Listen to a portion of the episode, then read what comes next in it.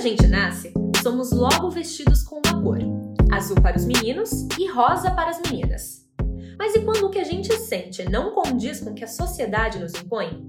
Quando o corpo que nos foi dado não suporta a quantidade de vida que a nossa mente e coração produzem, a sigla fica cada dia mais extensa. Se um dia ela foi GLS, hoje o LGBTQIA+, tenta abranger com carinho todos aqueles que não se enquadram no padrão hétero e cisgênero. Mas o que cada letra significa? O assunto é complexo, mas não é novo. No mês da visibilidade LGBTQIA, a gente abre o debate e chama você para puxar uma cadeira e entender, afinal, o que é ser dessa sigla. Vem com a gente? Tu é hétero. Oxe, que é isso? Tá amarrado. Sai de baixo, rapaz. Oi, pessoal, eu sou a Dani. E eu sou a Grazi. E como vocês já devem ter percebido, o tema de hoje é sobre a visibilidade LGBTQIA. Essa sigla que a gente ouve muito falar que tá ficando cada vez maior, mas que muita gente ainda não sabe o que significam essas letras que já existem. Então a gente vai começar pela primeira letra, né? O L. As lésbicas são mulheres que sentem atração afetiva sexual pelo mesmo gênero, ou seja, outras mulheres. Já os gays, o G, são homens que sentem atração afetiva sexual pelo mesmo gênero, ou seja, outros homens. Os bissexuais, que é o B, diz respeito aos homens e mulheres que sentem atração afetivo-sexual pelos gêneros masculino e feminino. Aquele tanto faz, né? o T é os transexuais. A transexualidade não se relaciona com a orientação sexual, mas se refere à identidade de gênero. Dessa forma, corresponde às pessoas que não se identificam com o gênero atribuído ao seu nascimento. As travestis também são incluídas neste grupo. Porém, apesar de se identificarem com a identidade feminina, constituem um terceiro gênero. Aí vem o que? Pessoas do gênero queer são aquelas que transitam entre as noções de gênero, como é o caso das drag queens. A teoria queer defende que a orientação sexual e identidade de gênero não são resultado da funcionalidade biológica, mas de uma construção social. E aí tem o I, de intersexo. A pessoa intersexo está entre o feminino e o masculino. As suas combinações biológicas e desenvolvimento corporal, cromossomos, genitais, hormônios, etc., não se enquadram na norma binária, que é o masculino ou feminino. Por penúltimo, a gente tem o assexual, que são aquelas pessoas que não sentem atração por outras pessoas, independente do gênero. Existem diferentes níveis de assexualidade e é comum que essas pessoas não vejam as relações sexuais humanas como prioridade. E como a sigla é bem abrangente, a gente termina com o mais. Esse mais é poderoso, porque ele é utilizado para incluir outros grupos e variações de sexualidade e gênero. Aqui são incluídos os pansexuais, por exemplo, que sentem atração por outras pessoas, independente do gênero.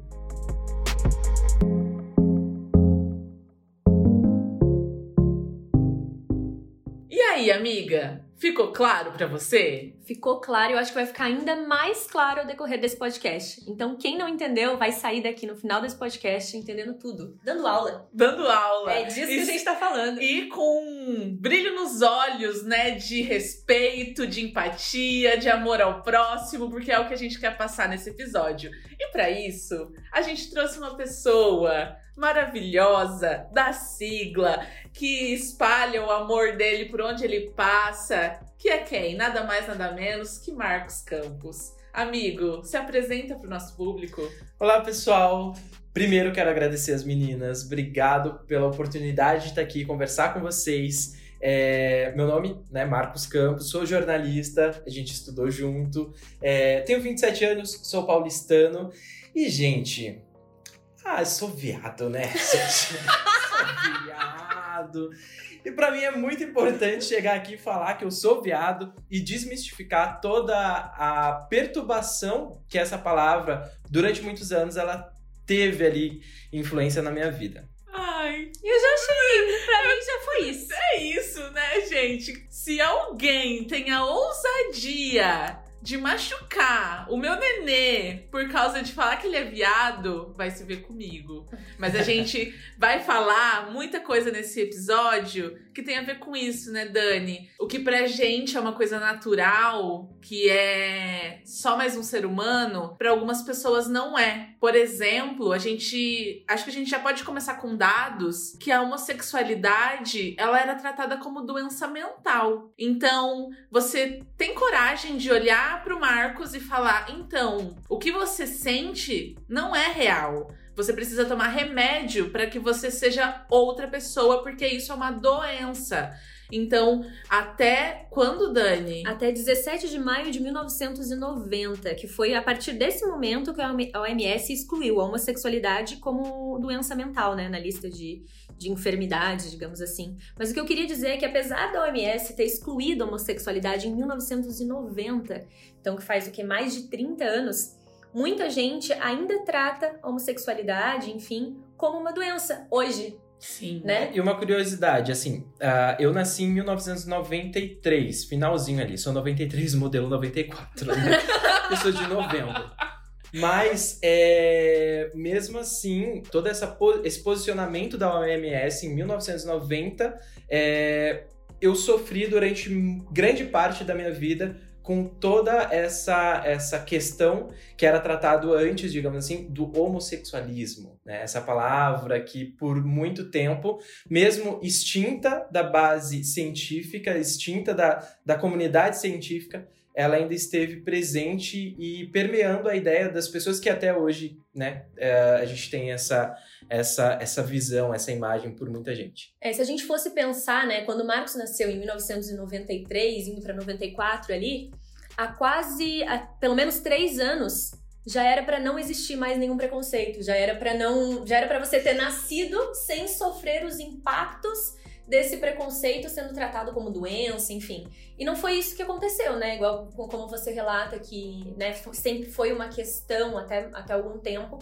Então, é, é, muito doido pensar que apesar das instituições, né, de institucionalmente não ser mais reconhecido como uma doença, ainda hoje a gente vê esses impactos, a gente vê que isso não foi internalizado pelas pessoas, né? Que o preconceito tem uma raiz muito profunda e que todos os dias a gente tem que falar sobre isso. E daí a importância, né, desse mês, da gente conversar sobre esse assunto e, desmistificar mesmo, né? O que, que, é isso? E falar abertamente, igual o Marcos chega aqui e falar, ah, eu sou viado.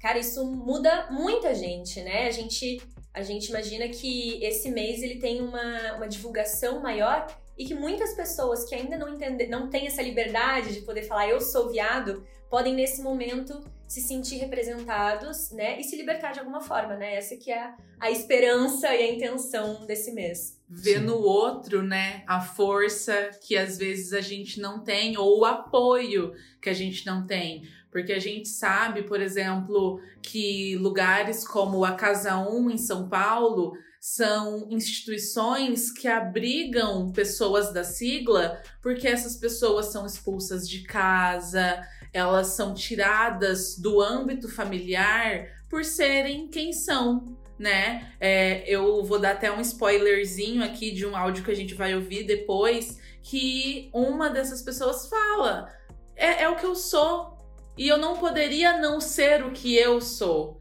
E então a gente fica muito abismado que ainda tenham hoje pessoas que se sentem no direito de fazer uma piada homofóbica, de fazer uma piada transexual, que é, eu acho, ainda mais difícil das pessoas entenderem, né? Se as pessoas não aceitam um beijo gay, as pessoas aceitam ainda menos os transexuais, as drag queens, os travestis. Eu acho que esse episódio é aquele episódio de. Coloca tudo que você. Tudo que alguém já disse um dia para você é isso. Esquece. Finge que. Passa uma borracha.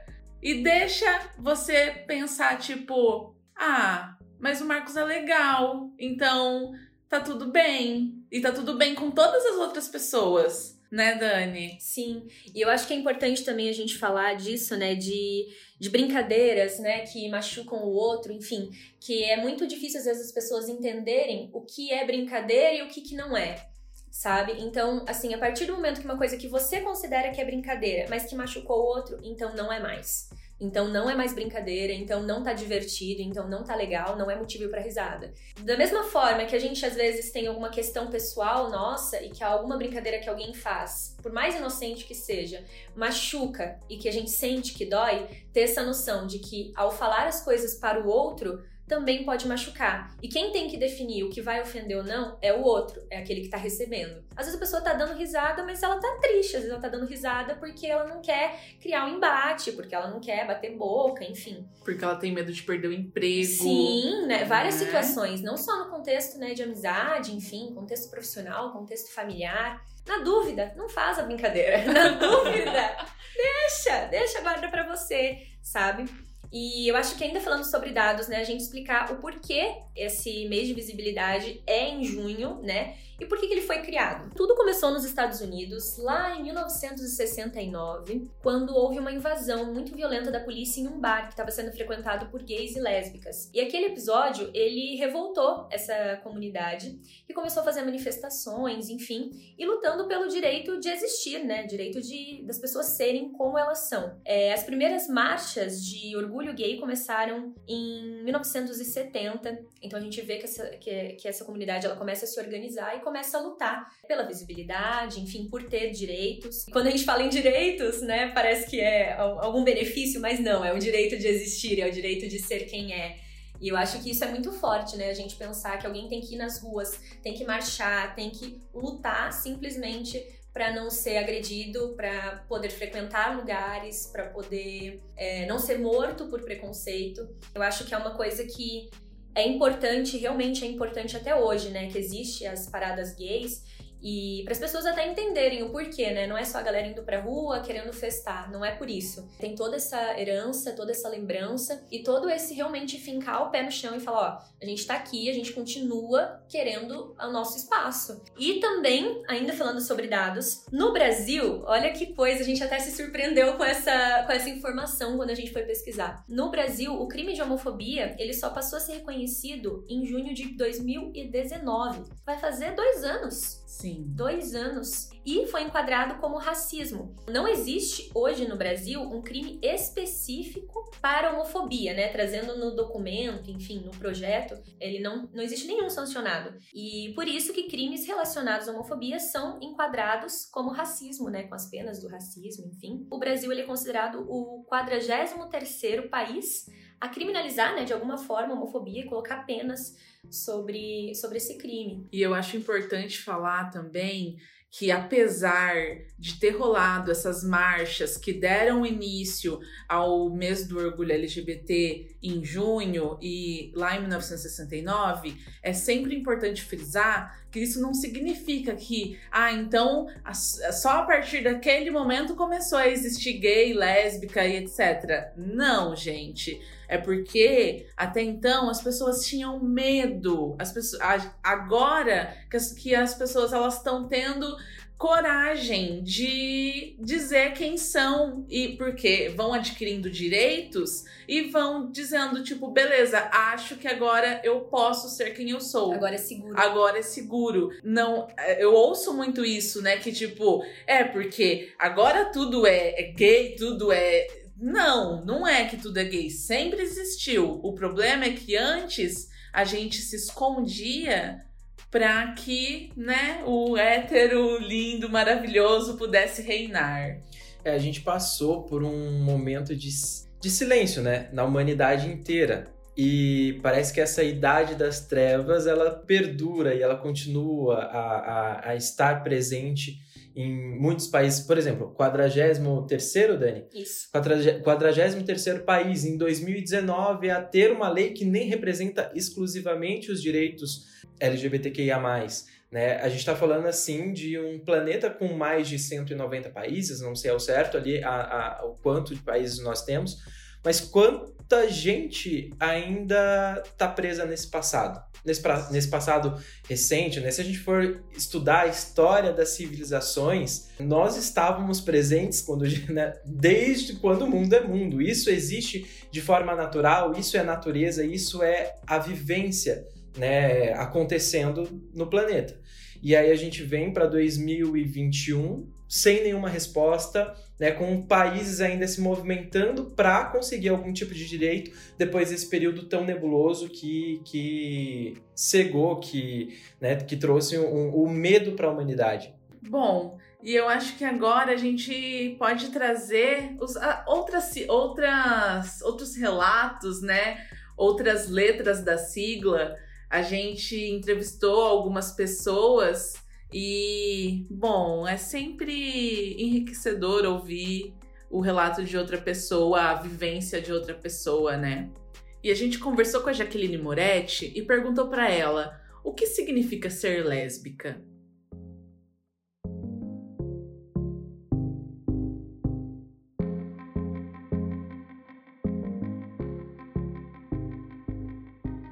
É, bom, ser lésbica para mim é ser eu mesma, ser uma pessoa livre, sabe? Poder é, mostrar para a sociedade que ser lésbica não é ser um bicho. Eu sou um ser humano normal, como todos, né? E só quero ter a liberdade de gostar é, do sexo do mesmo sexo que eu, entendeu? Hum, para mim, ser lésbica é isso, é liberdade. Liberdade de expressão, né? Do que eu sinto.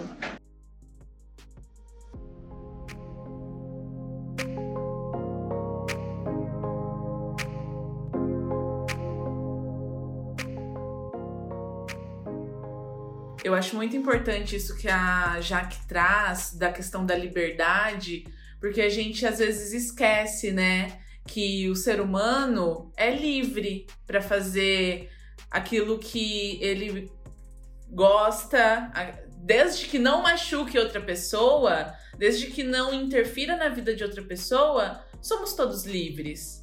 E eu me identifico porque, como bissexual, às vezes eu percebo que as pessoas elas querem dizer o que eu tenho que gostar, o que eu devo fazer. Então, quando eu tô me relacionando com um cara, ah, então você é hétero, né, Grazi? E se eu tô com uma menina, ah, então você é lésbica. Não, eu gosto, eu posso gostar de quem eu quiser a qualquer momento. E isso tem muito a ver com a liberdade. E essa liberdade não deveria ser uma coisa que as pessoas nos tiram, né? E eu sinto que as instituições, elas vêm, o Estado vem querendo tirar essa, essa liberdade, às vezes as instituições religiosas vêm querendo tirar essa liberdade. E aí, quando você é uma pessoa da sigla, você precisa estar tá sempre se posicionando e dizendo: não, você não tem o direito de dizer o que eu gosto ou deixo de gostar.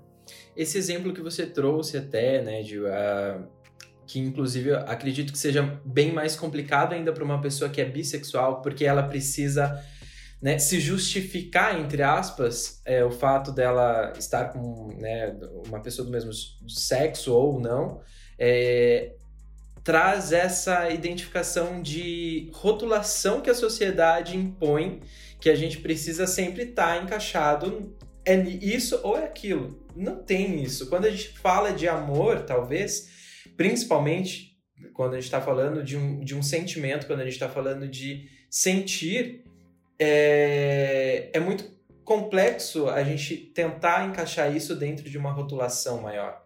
Mas a gente precisa entender que essas rotulações em relação à, sigla, né, em relação à sexualidade, elas são, são coisas relacionadas a, a, a, crime de ódio, né? Então, que, que levam à violência, que levam à morte, que levam à tortura psicológica, né? Você imagina tendo que se explicar a todo momento, igual ela fala, eu só quero liberdade de ser quem eu sou.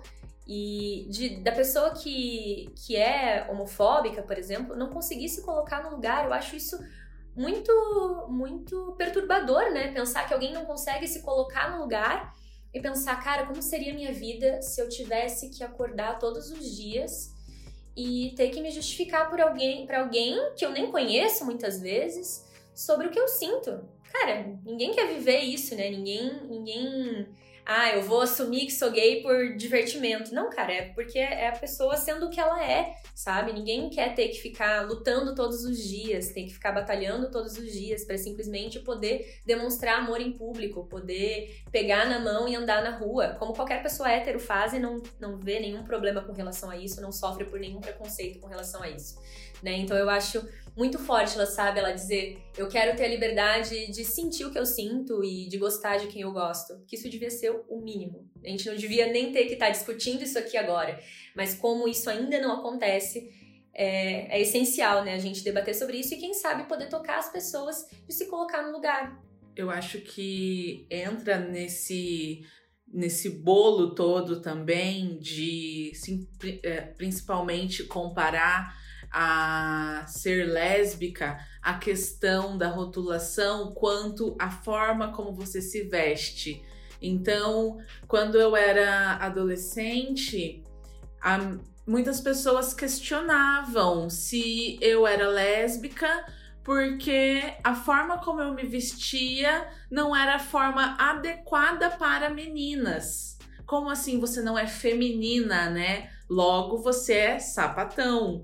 Então, essa coisa de você precisar se encaixar dentro de um molde, né? Como a gente começou falando no podcast, rosa para menina e azul para menino. Então, a partir do momento que eu não me encaixo nisso, sapatão. Tudo tá em volta da liberdade, né? É isso. É, e eu acho que até isso, como, cara, é, é, impressionante, né? Como qualquer. Não importa o que as pessoas façam, elas vão ser criticadas, né? E da mesma forma, por exemplo, um homem gay que se veste como hétero, como assim você é gay? Eu nunca achei que você fosse gay, você Sim. tá se vestindo igual hétero, né? Não sei mais o que você tem a falar sobre isso. para te identificar, né? Você Não. tem que estar tá no padrão dentro de um padrão, Sim. mesmo fora do padrão. Sim. Né? E os comentários, no sentido assim. É... Ah, você na foto ninguém diz, pá, né? Você ali é, parado na foto ou quieto no teu canto, ah, ninguém diz. É, é muito assim. Eu, eu falo por mim, né? Depois de muito tempo, depois de muita a, análise pessoal de tudo que eu já vivenciei, eu vou desconstruindo esses termos, mas isso é algo meu. Então, tipo assim, se alguém chega e fala isso para mim, hoje não me incomoda mais, mas um dia já me incomodou. É aquilo que você, você falou no início, né, Dani? É esse feeling de ter, de você conversar com as outras pessoas, de identificar até que ponto tá sendo engraçado, até que ponto tá, tá, tá ferindo a outra pessoa, é muito importante. Né? Uh, eu até gosto de brincar no, no, no sentido assim, de falar como eu iniciei a entrevista hoje, é, ah, eu sou viado. Essa palavra, ela, por muito tempo, ela me perturbou demais. Então, eu começar esse trabalho de desconstrução de uma palavra que um dia me fez chorar e hoje ela me faz rir. Então, isso é, é o que eu, é que eu sinto que eu preciso, é o, é o meu jeito de me defender contra essa sociedade que tá, quer queira, quer não, por um. É, às vezes, digamos assim, tem gente que faz entre aspas, a gente, bem entre aspas, pela ignorância, talvez, é, principalmente quando a gente tem um contato com uma pessoa né, de mais de idade, que foi criado num, né, num outro estilo de, de cultura, digamos assim, que ainda não conseguiu se atualizar, porque hoje basta querer também, né? É, mas é você ter também esse jogo de cintura de, para mim, né, de entrar nessa brincadeira e falar, veja, é, eu posso não estar vestido do jeito que você esperaria que eu estivesse. Mas eu sou, eu sou assim, eu sou essa pessoa que está congelada na foto, eu sou a pessoa que está em movimento ao vivo para você. Essas duas pessoas são iguais. Se você gosta de mim em movimento, você está gostando de mim ali parado, paralisado numa foto, independente do que for. Se o sentimento é igual para você, você não tem que me julgar em nenhuma das duas circunstâncias, sabe? E aí é, eu peguei uma coisa que você disse, que você falou do jogo de cintura. Então é mais uma vez você tendo que aprender a como lidar com a sociedade, em vez de ser o inverso, né? Tipo, beleza, a sociedade entender que o Marcos existe, logo vou aprender a lidar com o Marcos, mas não, a gente vê que as pessoas LGBTQIA+, elas precisam a todo momento aprender novas maneiras de se blindar, né? Tipo, você teve que aprender como as- essas coisas não iriam te magoar De de ressignificar, né? ressignificar isso. E é até interessante que a palavra, a palavra queer ela é uma ressignificação disso. Porque quando ela começou a ser utilizada, era de uma forma pejorativa. E aí as pessoas, elas falaram: peraí, você tá me linchando, mas eu vou pegar isso aí e vou fazer disso uma coisa maravilhosa. Vou, vou me apropriar Uhum. desse linchamento e deixar ele incrível como eu sou. E hoje a gente usa o queer de uma forma positiva, né? Gente, para deixar esse debate ainda mais aprofundado, a gente trouxe mais um relato do Paulo Camargo. Primeira pergunta é: o que é ser LGBT para você? Eu acho que a pergunta meio que responde por si só. É, ser LGBT é uma questão de ser e não de escolha e nem de opção. E muitos ainda não compreendem isso, que a sexualidade, a orientação sexual é algo natural que nasce com a pessoa e que não é uma questão de escolha, é uma questão de ser. E se é algo que se é, é muito essencial, muito profundo e que merece, tem de ser respeitado. E, claro, que é uma questão identitária, né? E, e portanto, política. Então, não há como você ser LGBT sem você pensar nas responsabilidades que isso lhe traz, não apenas para você como um indivíduo, mas para outras pessoas que compartilham com você esse traço. Então, resumindo, ser LGBT é ser. Para ser plenamente, você tem que ser plenamente. Isso, né?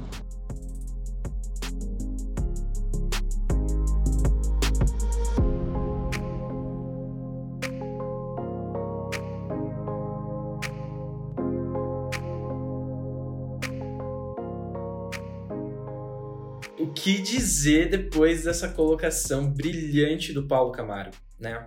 É, Eu acho que a- o idioma, o português, né, a gente traz ali uma riqueza de, de colocações e aqui a gente tem bem dividido a colocação ser e estar, né? O, o inglês a gente junta tudo ali no to be, é tudo uma mistura, mas aqui não, a gente tem o ser e o estar e nós somos, sabe? Nós não estamos, nós somos.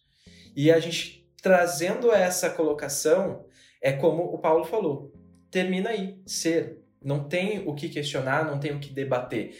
Como a gente, a gente mencionou aqui em vários momentos, a gente está debatendo pela necessidade que tem de ainda é, tentar colocar é, na cabeça de tantas pessoas ali a importância do respeito, que deveria ter, que deveria ser algo natural, né? E ainda não é, infelizmente. Eu acho muito importante o quando ele fala que é um é também o ser político, né? É, é a gente entender que a gente está dentro, inserido nessa sociedade e que a nossa existência, né? Enfim, a existência eu acho que de cada um, independente de ser LGBTQIA+, ou não, é um ato, é um ato político porque a gente tem opiniões, a gente tem causas, a gente tem... Enfim, a gente tem direitos, a gente tem tem pensamentos, a gente tem voz, então todas as coisas que a gente faz, né, em termos de sociedade, são sim um ato político. E aí a gente volta a lembrar que por toda a nossa existência ser uma situação política, a gente valida as coisas quando a gente diz. Então, se você faz uma piada homofóbica, uma piada transfóbica, você está dizendo politicamente para a sociedade que você valida esse pensamento. E aí não é só uma brincadeira. É, eu acho que as pessoas têm que se responsabilizar por aquilo que elas estão falando, Sim. sabe? Eu acho que nesse sentido de ser político, de ser, enfim, ser brincadeira, de ser validação, as pessoas elas têm que ter responsabilidade, porque elas falam isso em contextos públicos, em contextos, enfim, é, pode estar no, no, núcleo familiar, pode estar no núcleo de trabalho, pode estar, enfim, em, to em todas as esferas, assim. E uma vez que você valida isso, é igual a Grace falou, né? Você dá permissão para que essa atitude seja reproduzida muitas vezes aumentada, enfim, e aí, né, o céu do preconceito, Sim. né? E isso não tem nada a ver com liberdade de expressão, liberdade de opinião. Isso, isso talvez precise. A gente precisa bater nessa tecla. Uhum. Porque a pessoa tem esse pensamento, ok, guarde pra ela. Guarde para você o seu pensamento ruim acerca das outras pessoas. Eu acho importante aqui a gente ressaltar também que até mesmo pessoas desconstruídas é, falam coisas no tom da brincadeira, achando que, tipo, ah, mas o meu amigo gay nunca falou nada. Será que ele nunca falou nada porque ele não sabe como abordar isso com você?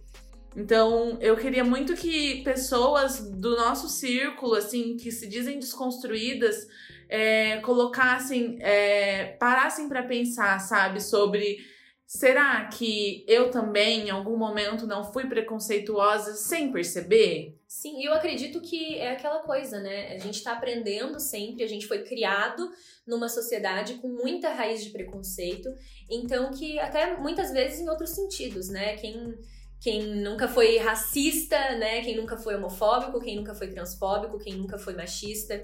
Então, todas essas coisas são realmente uma reflexão diária, assim, sabe? E de quando você é alertado, você ouvir. Eu acho que isso é muito importante, sabe? Você não ficar na defensiva e falar, não, eu não tô errado, eu tô falando na brincadeira, eu sou desconstruído. Nossa, na, jamais faria. Não, cara, se tá machucando o outro, se você foi alertado, se chegou alguém e te deu um toque, escuta, porque às vezes é, é realmente isso, né? Tipo, da pessoa não perceber, mas que agora que você ouviu isso, a partir de então é sua obrigação, né? Tomar consciência e não reproduzir mais esse tipo de discurso. Sim, todo dia é dia de aprendizado, né?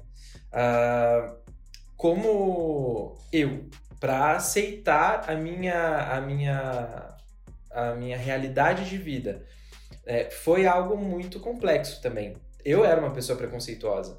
Então, é, eu, eu posso falar com propriedade de causa de conviver e vivenciar todo essa, toda essa metamorfose, digamos assim, que é você literalmente sair deste casulo, de, de, desse casulo que você nasceu dentro dele, você foi criado nessa redoma, você foi alimentado com essas informações, com é, tudo que com tudo que tem a ver com o universo gay é, sempre foi colocado de uma forma negativa.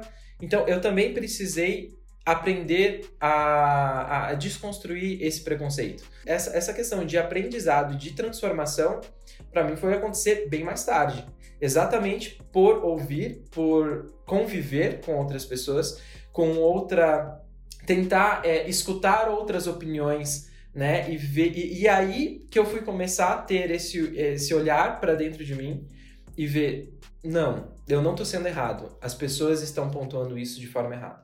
Então, também é um processo, não é, um, não é uma exclusividade é, você direcionar uma pessoa, digamos, ah, uma pessoa é preconceituosa e ela é, ela, né, é um, é um hétero preconceituoso. A gente é, vê que uh, de tanto que isso foi colocado de uma forma negativa na sociedade, você romper essa barreira também é, é muito complicado, né? Então você que, que, que precisa é, sair de dentro desse casulo, é, sair de dentro dessa, dessa redoma, é, precisa enfrentar esses preconceitos contra você mesmo, né? E aí desconstruindo essa, essas questões para que você consiga é, se aceitar. Que acho que uh, eu, eu me sinto, eu me sentia vivendo num, num universo de mentiras.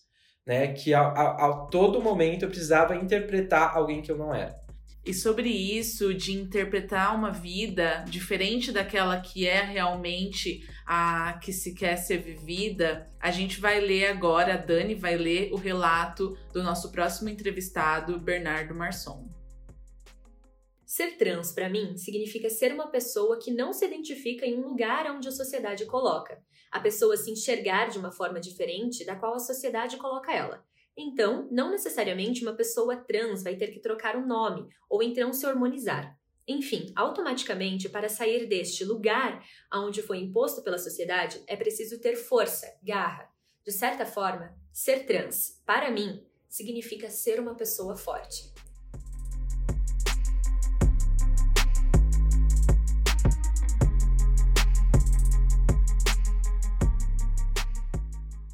Eu queria falar que desde, desde a, do que o Marcos falou sobre você se libertar e agora linkando com o que o Bernardo fala sobre ser forte, que tá tudo bem você também não conseguir é, de primeira falar para todo mundo quem você é ou sentir dúvidas eu acho que tem muito isso na trajetória transexual de você ir se entendendo como pessoa e quem é essa pessoa, né? Então, calma, sabe? Você não precisa ter todas as respostas é, de imediato.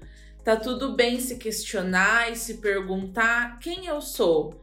Eu acho que aqui a gente quer abrir um, um, um caminho de empatia mesmo para que as pessoas elas possam ser quem elas quiserem, até mesmo em suas dúvidas. É, eu acho que, que também é importante, né, a gente ressaltar isso, que a gente está falando o quão, por exemplo, o relato do Marcos, né, do quão libertador foi poder assumir quem ele realmente é e parar de interpretar, né, e poder sair de um personagem e poder viver a vida dele, mas que esse é um processo que não é fácil, né? Ninguém é obrigado a, a passar por isso, ninguém, se não quiser, né, ninguém é obrigado a ser forte se não puder ser forte naquele momento. Eu acho muito muito triste a pessoa ter que ser forte a todo segundo, sabe? Não poder desmoronar, não poder questionar, porque se ela mesma questionar, vai abrir espaço para os outros questionarem ainda mais. Realmente é uma coisa de, de luta diária, mas que tá tudo bem se naquele dia não der para lutar, sabe? Se naquele dia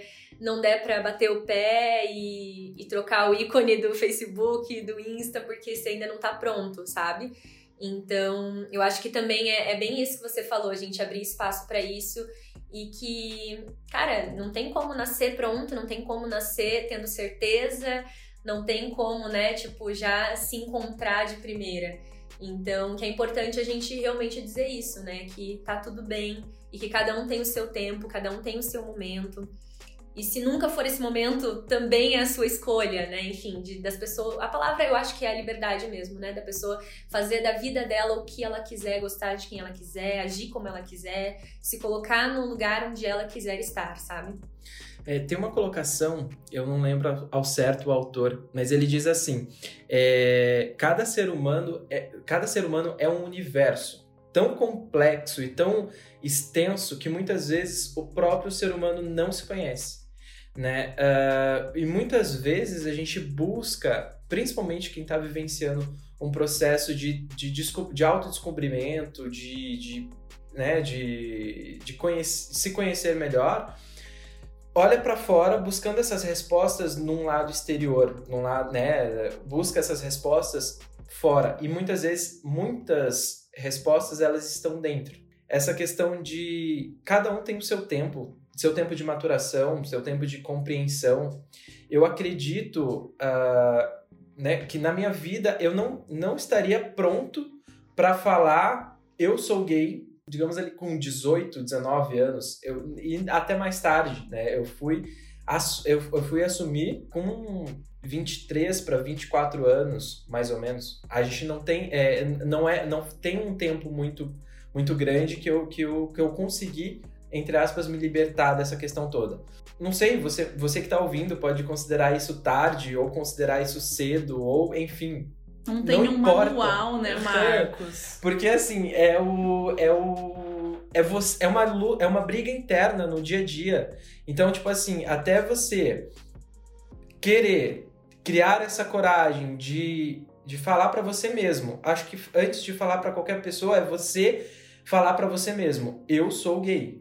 Entendeu? Você só vai, né? O falar para outra pessoa, ou, ou, assumir, entre aspas, que é, tanta gente também né, pontua isso, às vezes como uma obrigatoriedade. Não, se a pessoa não tá pronta, né, ela vai ter o tempo dela.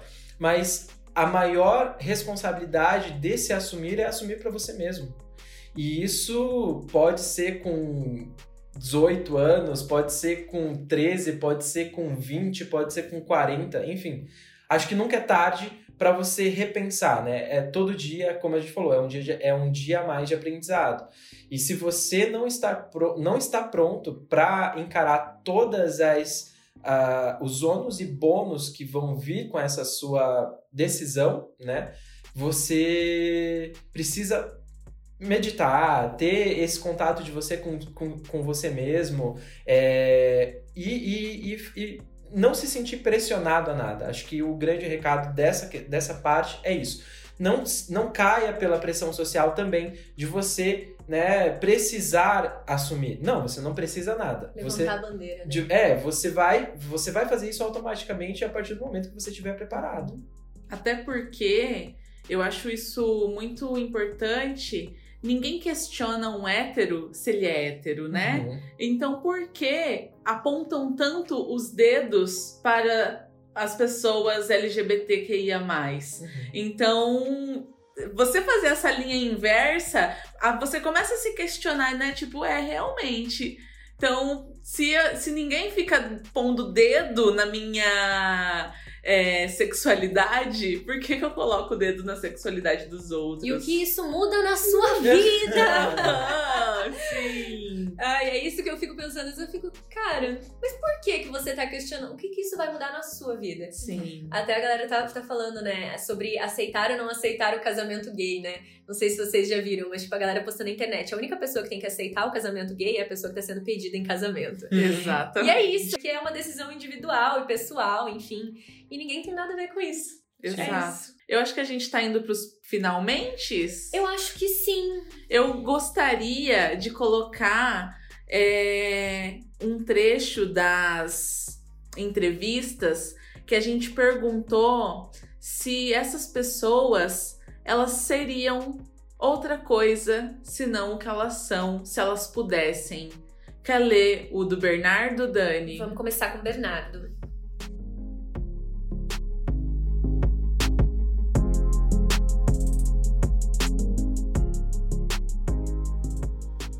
Eu jamais mudaria quem sou e quem me tornei. Lutei e luto muito para isso.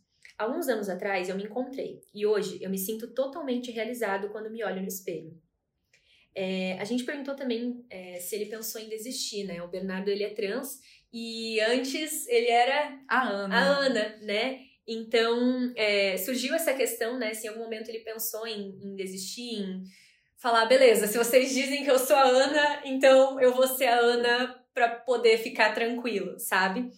E, e a resposta que ele deu pra gente foi a seguinte, abre aspas. Chegou uma época em que eu não me encontrava. Eu ia lá, cortava o cabelo, mudava a roupa e pensava, poxa, tá faltando alguma coisa. Depois fui entender que não era o cabelo, nem mesmo a roupa que iam me fazer o Bernardo. Eu precisava me aceitar como Bernardo, sem ter medo do que as pessoas iam falar. E foi aí que a Ana finalmente morreu. Para ser sincero, ela nunca existiu. Aí ele conta que também passou alguns meses usando o nome Ana no Facebook porque ele tinha medo, medo do que os pais iam fazer com relação àquilo. É, e aí ele resolveu tomar coragem, bater de frente e fez o perfil do Bernardo, dele, para poder se manifestar. E no fim das contas, né, ele conta que os pais dele sempre souberam que aquela ninha deles sempre foi o Bernardo. Fecha aspas.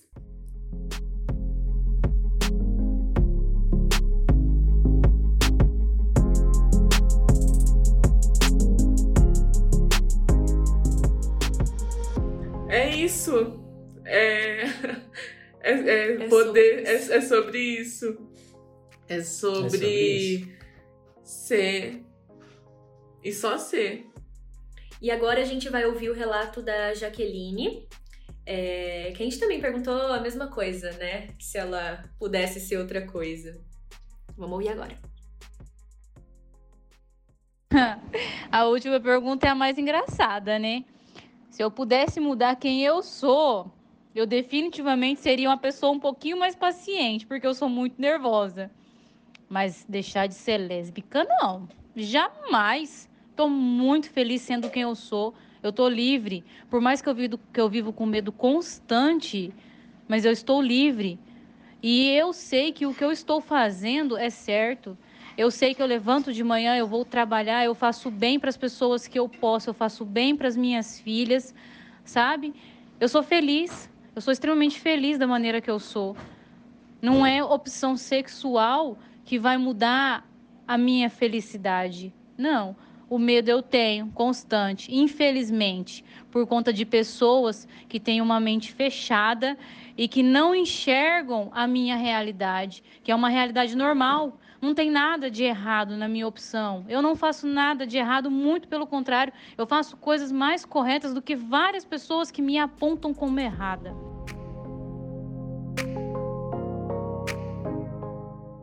E por fim, a gente vai ouvir também a resposta do Paulo Camargo. Você me pergunta se eu pudesse mudar quem eu sou e deixaria de ser LGBT. Eu te respondo: não sei. Eu nunca fui outra coisa. Eu sou o que eu sou desde que eu me entendo por gente. E dentro das possibilidades que eu tive, eu tenho sido muito. É, é, eu não vou te usar a expressão feliz, porque eu acho que a felicidade constante é uma miragem, né? É uma utopia. Mas eu tenho sido muito uh, afortunado por ter, em todos esses anos de vida, eu tenho hoje 56 anos, eu tive experiências incríveis, né? Em vários aspectos afetivos, amorosos, pessoais, profissionais e sendo LGBT. É, não porque era LGBT, mas sendo. Eu não conheço outra pele. Essa é a pele que eu habito. A pele que eu habito é uma pele LGBT. Então não passa pela minha cabeça como seria ser diferente, porque essa é a minha verdade.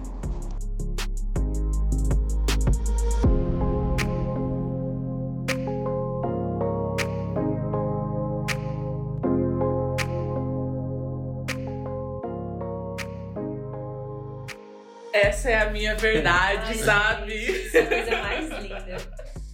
Max, o que tu tem a dizer sobre isso? Gente, não tem, realmente, não tem o que dizer depois disso tudo. E é... você, Marcos, você seria outra pessoa se você pudesse? Olha, pensando que homem, Jesus amado, né, gente? tem que concordar com você nesse Realmente, veja, é, se, se você for filosofar por essa parte, realmente é algo de se pensar. Mas brincadeiras à parte, é, eu acho que é muito disso do que o Paulo traz, né? Ah, você simplesmente é e você não tem como tentar adivinhar ser o que não é. E para quem já tentou ser outra, né, outra pessoa, como no meu caso, eu tive né, algumas namoradas, digamos aí, no meio do caminho. Sofrida! Olha, viraram minhas melhores amigas, né? A gente, nada nessa vida a gente. Agregou, né? Agrega, Agregou. agrega, com certeza. Mas, é... então, eu posso dizer que eu tentei ser outra pessoa e não deu certo. E como então... é que você então se sentia quando você estava se relacionando com uma mulher e que você sabia que aquilo não, não fazia sentido, assim? Como era, era para você esse, esse relacionamento? Olha, eu acho que eu sempre enxerguei muito como uma amizade né? Então, por mais que é, era algo bem, bem é, triste, né, no meu interior. Então, por exemplo, é, você é, estar com alguém, mas ao mesmo tempo saber é, que aquilo ali não é o que você queria, né, né? Estar ali por uma pressão entre aspas social e tudo mais e você gosta da companhia da pessoa, você gosta da amizade da pessoa.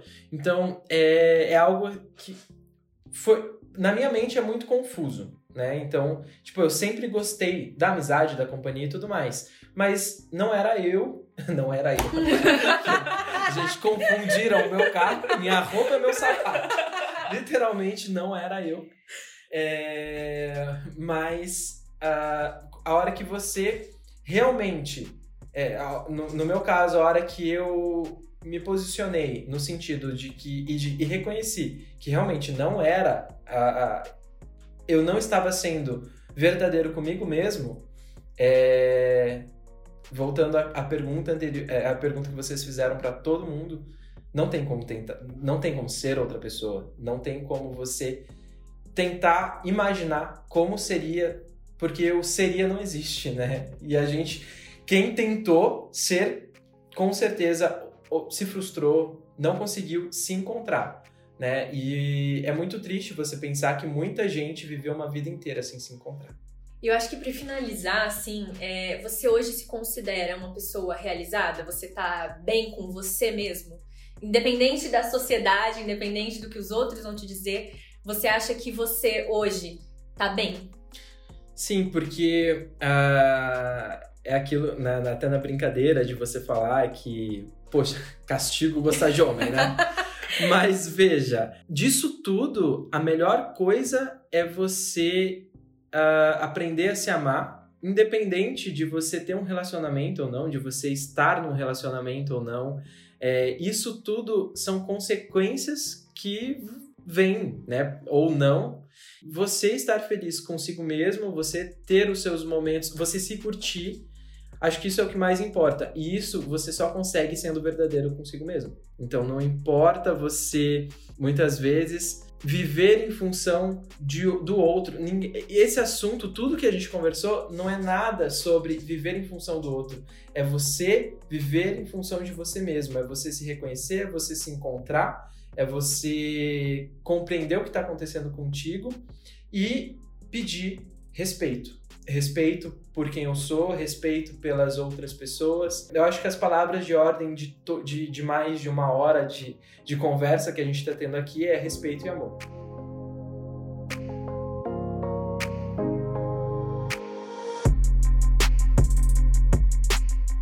Quero agradecer essa conversa, como sempre é incrível, né, Graça? Como sempre, como sempre é, incrível. é incrível, ainda mais incrível com o menino Marcos aqui Ai, hoje com a gente. Eu que agradeço. Eu acho... Agradecer aos entrevistados, sim, sim, que trouxeram relatos que a gente até se emocionou aqui, é, contando, enfim, falando sobre e imaginando, né, como é essas vivências. E a gente espera que, assim como tocou a gente, possa tocar você que está aí ouvindo agora, que você possa é, enfim, que seja uma coisa que agregue na sua vida e se agregou, que você possa compartilhar também esse podcast. É isso. Muito obrigado. Eu queria também agradecer mais uma vez é, o convite. Esse momento é um momento que não, não deve ser falado e mencionado só em junho. A gente não deve vestir a camisa colorida, a gente não deve é, pintar as empresas apenas em junho. Tipo, o quanto isso significa, quantas vidas já foram perdidas, né? Então, para a gente representar toda essa bandeira colorida, a gente já teve muito é, branco e preto nessa história, né? Então, agora a gente pode pincelar, a gente pode é, colocar uma paleta de cores e mergulhar nela. E essa, é, esse, esse momento né, de, de conversa é ter a chance de mergulhar com tudo nessa paleta. Obrigado, meninas. Imagina, a gente que agradece.